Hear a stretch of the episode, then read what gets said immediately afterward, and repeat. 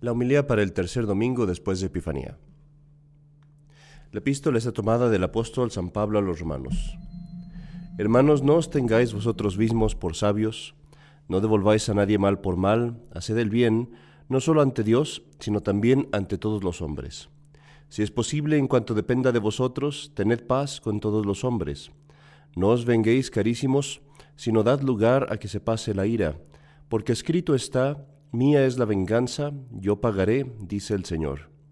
Así que si tu enemigo tiene hambre, dale de comer, si tiene sed, dale de beber, porque obrando así amontonarás sobre su cabeza carbones de fuego. No te dejes vencer por el mal, sino vence el mal por el bien.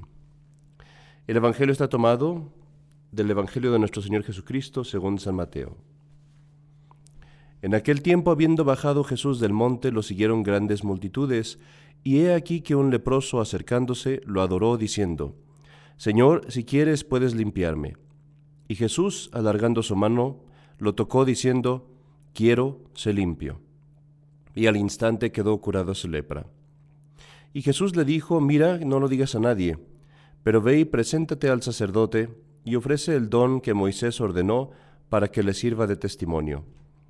Y al entrar en Cafarnaúm le salió al encuentro un centurión, y le rogaba diciendo, Señor, un criado mío está postrado en mi casa, paralítico, y padece muchísimo. Le dice Jesús, Yo iré y le curaré. Y replicó el centurión, Señor, yo no soy digno de que entres en mi casa, pero mándalo con tu palabra y quedará curado mi, mi criado. Pues aun yo, que no soy más que un hombre sujeto a otros, como tengo soldados a mi mando, digo al uno marcha y él marcha, y al otro ven y viene y a mi criado, haz esto, y lo hace. Al oír esto Jesús mostró gran admiración y dijo a los que lo seguían, En verdad os digo, que ni aun en medio de Israel he hallado fe tan grande. Y así yo os declaro que vendrán muchos del oriente y del occidente, y estarán a la mesa con Abraham, Isaac y Jacob en el reino de los cielos, mientras que los hijos del reino serán echados fuera a las tinieblas. Allí será el llanto y el crujir de dientes. Y dijo al centurión, Ve, y que te suceda conforme has creído. Y en aquella hora sanó el criado. En el nombre del Padre, y del Hijo, y del Espíritu Santo. Amén. Dios te salve María, llena eres de gracia, el Señor es contigo. Bendita tú eres entre todas las mujeres, y bendito es el fruto de tu vientre Jesús. Santa María, Madre de Dios, ruega por nosotros los pecadores, ahora y en la hora de nuestra muerte. Amén. Ave María Purísima, sin pecado original concebida. En el nombre del Padre, y del Hijo, y del Espíritu Santo. Amén. Mis queridos hermanos, en el Evangelio del día de hoy hay muchos, muchos temas de los que podríamos tratar. Quiero ponerlos todos juntos para tratar de una devoción que es muy importante, y esa es la devoción al Sagrado Corazón de Jesús. Debo decir, quizás esto es algo malo en mí, pero es la verdad, no soy yo muy propenso a recomendar devociones. Es muy bueno que haya devociones, pero yo siempre he tenido la experiencia de que mucha gente me recomendaba muchas devociones, devoción a este santo, devoción a aquel santo, todas buenas, pero a veces es un poco abrumador y no sabía uno cuál seguir o simplemente piensa uno pues no tengo tiempo para seguir tantas devociones. No hay nada malo con el recomendar nuestras devociones, pero veo yo que pues a veces son personales, a veces a una persona le ayuda una devoción, a veces a otras no. Este, algunos nos, somos más atraídos a ciertos santos que a otros. Pero hay ciertas devociones que podríamos decir son generales, que son necesarias, como fundamentales. Devociones como quien dice que están en la raíz y que nunca deberíamos de, de, de olvidar. Devociones, por ejemplo, como el escapulario, el Santo Rosario, la devoción al Sagrado Corazón, la devoción al Inmaculado Corazón de María, a San José y algunas otras. Y siempre yo me inclino más a promover estas devociones, las que son generales, porque sé que estas les servirán a, a todos, y muy especialmente porque sé que estas devociones les servirán a los hombres. Los hombres batallamos mucho, los hombres sobre todo los que están en el mundo, batallan mucho para adquirir una vida de piedad, una vida de oración, para ser más religiosos, por el trabajo, los amigos, cosas así, y también por nuestra forma de pensar, eh, los hombres generalmente no tomamos devociones a los santos, o muy pocas. Pero estas devociones, las grandes, las fundamentales, son muy atractivas a los hombres. Una de ellas, precisamente, la del Sagrado Corazón de Jesús. En este sermón, para ahorrar un poco el tiempo, no voy a poder explicar eh, lo que es la definición de la devoción al Sagrado Corazón de Jesús, espero que ya lo sepas, tampoco puedo explicar la historia de ella. Me quiero enfocar más bien en tres puntos acerca de la devoción al Sagrado Corazón que vemos en el Evangelio de hoy. Y esos tres puntos serían, primero, la necesidad de la humildad en nuestra vida. Segundo, el poder de la oración. Y tercero, el amor y la misericordia que el Sagrado Corazón de Jesús tiene para con nosotros. Vamos considerando primero la necesidad de la humildad para podernos acercar a Dios. Lo vemos esto en dos casos aquí en este Evangelio. Uno es el del leproso y el otro es el del centurión. El leproso se acerca a Jesucristo muy consciente de su enfermedad, se, acerca a Jesucristo consciente de su miseria y sin embargo con gran confianza. Eh, él ve que Jesucristo es bueno, no tiene necesidad de convencerlo. Él ve que Jesucristo ve su miseria, no tiene necesidad de presentársela. Y le dice a Jesucristo simplemente, Señor, si quieres, puedes limpiarme. Vemos también al centurión, que repite varias veces, este, vamos a hablar de eso, repite varias veces, Señor, yo no soy digno, no soy digno de que entres en mi casa. Ambos se reconocen como pecadores. Ambos se reconocen como necesitados. Ambos se reconocen como culpables. Culpabilidad. Para nosotros, queridos hermanos, también es necesario que nos consideremos culpables, pecadores, que no merecemos la gracia, que no merecemos que se nos haga el bien o, experimentar el bien en esta vida por nuestros pecados. Quiero que pienses hoy en una cosa muy interesante. Nuestra sociedad ve el sentimiento de culpabilidad como algo malo. Mucho de esto viene de los psicólogos, mucho de esto viene del modernismo. Hay veces, sí, en los que el sentimiento de culpabilidad no tiene fundamento y no lo deberíamos de tener. Pero de hecho no es algo malo. ¿Cuántas veces escuchas tal vez un sacerdote que habla y que trata de hacer que la gente se sienta culpable por sus pecados y la gente sale de ahí diciendo, oh, qué negativo, y qué negativo es el sacerdote, y qué negativa es la iglesia, ¿por qué me quieren hacer sentir culpable? Pero queridos hermanos, la culpa, el sentimiento de culpa, el sentimiento de culpabilidad, no es una cosa mala. No dejes que la sociedad te diga otra cosa. Es algo bueno.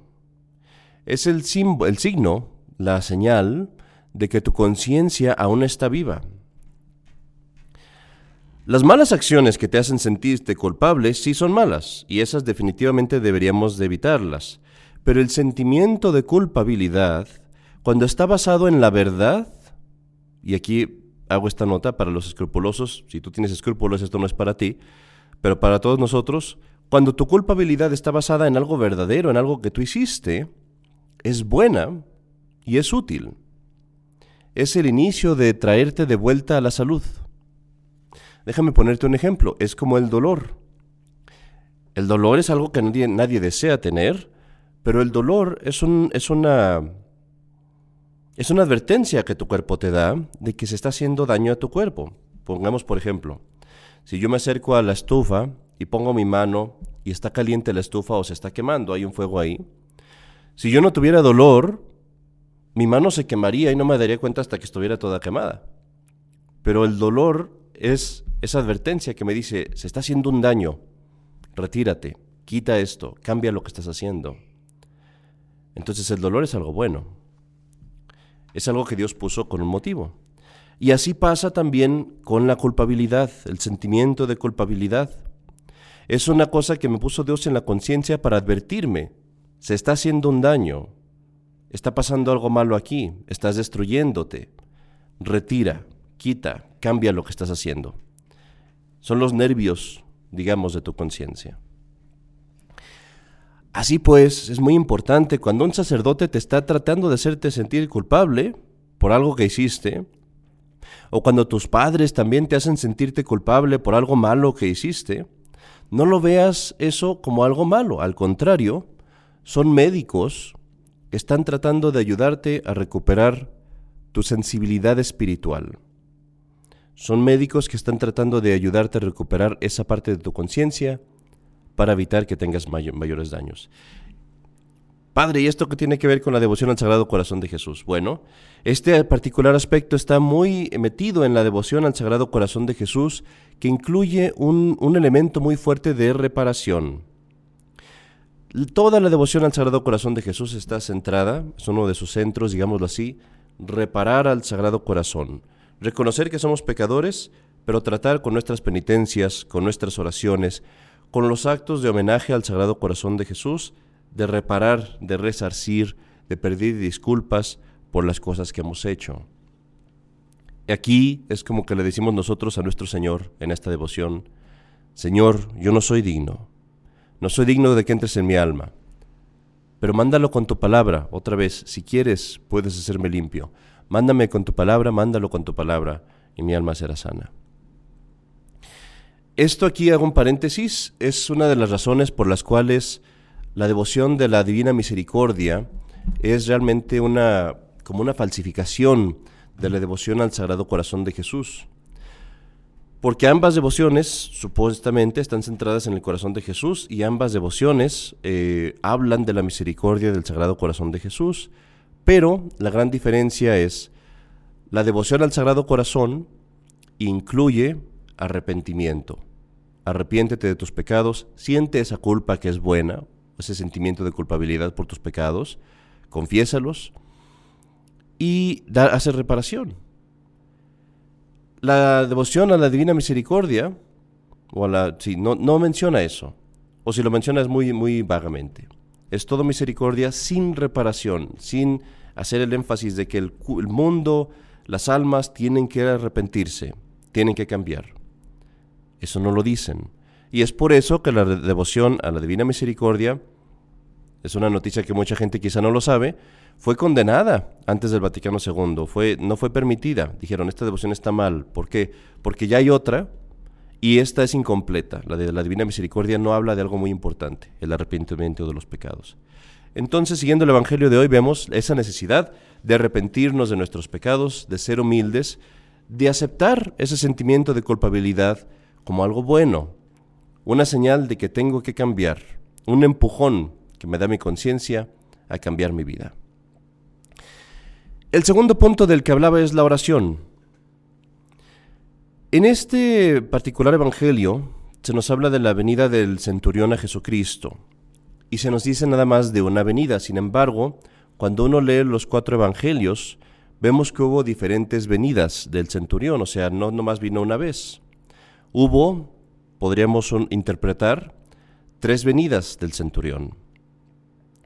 La primera vez manda el centurión, o vienen ellos por su propia iniciativa, manda a, los ancianos de Israel, a los maestros de Israel, que eran amigos de él. Y ellos vienen y le rogan a nuestro Señor que cure al siervo del centurión.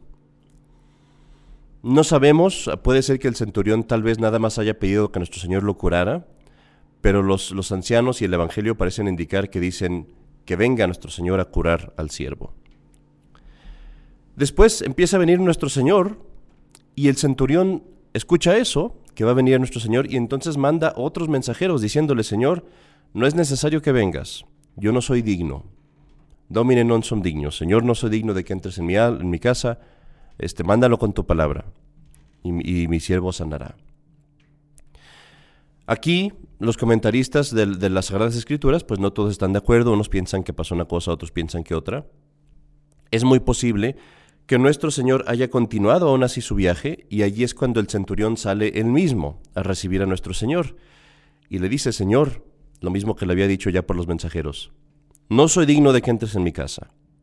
Yo soy un pagano, mi familia son paganas, yo creo en el Dios verdadero, pero nosotros no somos israelitas y, mi familia no es israelita. No somos dignos de que entres en nuestra casa, somos pecadores. Soy un soldado. Pero Señor, no, es, no soy digno de que entres en mi casa, pero no es necesario. Tú mándalo con tu palabra y creo que mi siervo sanará. Porque yo soy un soldado y yo tengo personas bajo mi cargo. Y yo cuando les digo que hagan algo lo hacen. Tú eres Dios. Si tú le dices a, tu criatura que sane, sanará. Cuando tú le digas que haga algo, pasará. Si yo que soy un hombre logro que me obedezcan las criaturas, tú que eres Dios, por supuesto que te obedecerán las criaturas. Y allí es cuando nuestro Señor dice, no he encontrado tanta fe. Ves pues que hubo tres venidas del centurión, muy probablemente, y en estas tres venidas se repite el Domine non sum dignos. Esa es la razón por la que en la misa, antes de la comunión, nosotros también decimos, en la misa verdadera, la misa tradicional, decimos Domine non sum dignos, Domine non sum dignos. Señor, yo no soy digno de que entres en mi casa, mas mándalo con tu palabra y mi alma sanará. Y lo decimos como el centurión tres veces. Y esto representa la oración, un aspecto muy importante también de la devoción al Sagrado Corazón de Jesús. El ser devoto al Sagrado Corazón de Jesús no quiere decir nada más poner una pintura en tu casa, poner una estatuita en tu casa, eso sería muy bueno, o decir algunas oraciones con la boca nada más, pero sin el corazón. Una parte esencial de la devoción al Sagrado Corazón de Jesús es convertirnos en una persona de oración es decir, visitar a nuestro Señor en el Santísimo Sacramento, en sus, en sus imágenes, pero hablarle con el corazón, decirle nuestras necesidades. La devoción al Sagrado Corazón indica iniciar una vida de oración, de intimidad con nuestro Señor, dándole tiempo de calidad, pasando tiempo conociéndolo. Y aquí es donde entra, por ejemplo, la devoción de la hora santa al Sagrado Corazón de Jesús que es casi inseparable. Una persona que verdaderamente se devota al Sagrado Corazón, como debemos de serlo todos, debe de decir de vez en cuando, por lo menos una vez a la semana, si se puede, este, lo más que se pueda uno, decir la hora santa al Sagrado Corazón de Jesús. Decir esta devoción donde le guardamos compañía durante una hora. Pasemos finalmente, queridos hermanos, a la última parte de la devoción, que es la misericordia y el amor de nuestro Señor Jesucristo, que lo vemos permeando todo este Evangelio. Esta misericordia y el amor de nuestro Señor está simbolizada en el Sagrado Corazón. El fuego que está en su corazón nos muestra el ardor de su amor. Las coronas de espinas nos muestran cuánto lo hiere nuestra indiferencia y nuestros pecados. Y la cruz que está en, la parte de arriba nos muestra ¿Hasta qué punto llega el sacrificio del amor del Sagrado Corazón de Jesús? ¿Hasta qué punto está dispuesto Él a darse por nosotros? Hoy vemos su misericordia en el Evangelio. ¿Ves, por ejemplo, con qué prontitud responde a, a los ruegos de las personas? ¿Ves cuánto deseo tiene de ayudar? ¿Ves cómo Él se inclina a ayudar incluso al más pecador, incluso al más bajo? Ve, por ejemplo, qué rápido nos ayuda el Sagrado Corazón. En el momento en el que le dice el leproso, si tú quieres, puedes limpiarme, nuestro Señor dice, quiero, sé limpio. Inmediatamente, no se, deja, no se, no se hace esperar. Lo mismo pasa con nuestros pecados. Piensa, mi querido hermano, que nuestro Señor prometió que nos escucharía. No es una duda, no es algo que cuando tú vayas a orar te preguntas, ¿me irá a escuchar Dios? Tú tienes la certeza de que si tú le estás pidiendo a Dios algo para la salvación de tu alma, te lo va a conceder. Si tú le pides que te ayude en el negocio, o que te haga rico, o que te dé esta casa, o que te dé la salud en esto o aquello, a lo mejor eso no te lo da y a lo mejor no te lo da porque no te conviene. Pero si tú le pides salir del pecado, que mi familia salga del pecado, que mi familia persevere en la fe, que yo persevere en la fe? Por supuesto que nos lo va a dar. Y tienes para esto la promesa del mismo Dios, las divinas palabras infalibles de Dios mismo que te dice, pedid y recibiréis, buscad y hallaréis. Que te dice, ven, venid todos a mí, que estáis cargados y agobiados, y yo os aliviaré. Es cierto que cuando estás pidiendo la conversión de otras personas, no tú, pero de otras personas, se va a tardar más y puede haber muchos obstáculos. ¿Por qué? Porque esas personas pueden poner obstáculos a la gracia de Dios y ni tú ni Dios pueden violentar su voluntad.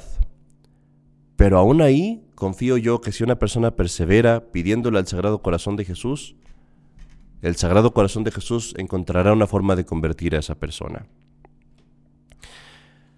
Esta devoción yo la recomiendo porque veo como, así como en este Evangelio nuestro Señor rápidamente resuelve el problema, rápidamente va y da la gracia que se le pide, así pasa con la devoción al Sagrado Corazón de Jesús. Si uno la toma de verdad, de corazón, comprometiéndose, no nada más repitiendo palabras, sino hablándole a Jesucristo, a su Sagrado Corazón, verás resultados muy rápidamente, sobre todo si se trata de ti mismo. Si tú quieres que te dé fortaleza, si tú quieres que te dé sabiduría, si tú quieres que te saque del pecado y tú mismo rezas esa oración, esa hora santa al Sagrado Corazón de Jesús, aunque fuera una vez a la semana, pero de corazón, vas a ver que rápido ves cambios, inmediatamente. Yo te digo en un par de semanas, empiezas a ver la diferencia. Porque el Sagrado Corazón de Jesús es como un tesoro, es, es el tesoro de las gracias, es la fuente de donde salen todas las gracias. Estás yendo no al arroyito, estás yendo a la mera fuente, donde está todo. Y Él quiere a través de esta devoción darnos esas gracias. Quiere a través de esta devoción unir a las familias, convertir a los pecadores. Te recomiendo, pues, contrario a, mis, a, mi, a mi práctica usual, te recomiendo hoy muy fuertemente la devoción al Sagrado Corazón, pero con estos tres aspectos. Primero, humíllate. Acepta este sentimiento de culpabilidad por tus pecados hasta que te confieses y te confieses. Y cuando te confieses, entonces ten plena confianza que Dios te los ha perdonado, pero aún así, haz penitencia, haz reparación, humildad. Segundo, oración. No dejes de orar, aunque seas pecador o aunque sientas que no pasa nada, no dejes de orar, ora mucho. Así como el centurión, tres veces, cuantas veces sean necesarias, vuelve a nuestro Señor diciéndole, Domine non sum dignos, Señor, yo no soy digno. Y tercero, ten plena confianza en, las, en la misericordia, en la gracia, en el amor del Sagrado Corazón de Jesús. Para reavivar esta confianza, quiero leerte las promesas que el Sagrado Corazón de Jesús nos hace a aquellos que queramos ser devotos a Él. Nos dice Él, daré a las almas devotas todas las gracias necesarias para su estado de vida estableceré la paz en sus hogares. Los consolaré en todas sus aflicciones. Seré su refugio seguro en la vida y sobre todo en la hora de la muerte. Concederé abundantes bendiciones a sus empresas. Los pecadores encontrarán en mi corazón la fuente y el océano infinito de la misericordia. Aquí están unas muy hermosas. Si tú eres un alma tibia, esta devoción te hará fervoroso, rápidamente. Si tú eres un alma fervorosa, esta devoción te llevará a la mayor perfección, rápidamente también. Bendiciré cada lugar en el que se exponga y se venere una imagen de mi sagrado corazón. Daré a los sacerdotes y a todos aquellos que se ocupan de la salvación de las almas el don de tocar los corazones más endurecidos. Los que propaguen esta devoción tendrán sus nombres escritos en mi corazón y nunca serán borrados a los que comulguen el primer viernes de cada mes, durante nueve meses consecutivos, les concederé la gracia de la perseverancia final. En el nombre del Padre, y del Hijo, y del Espíritu Santo. Amén.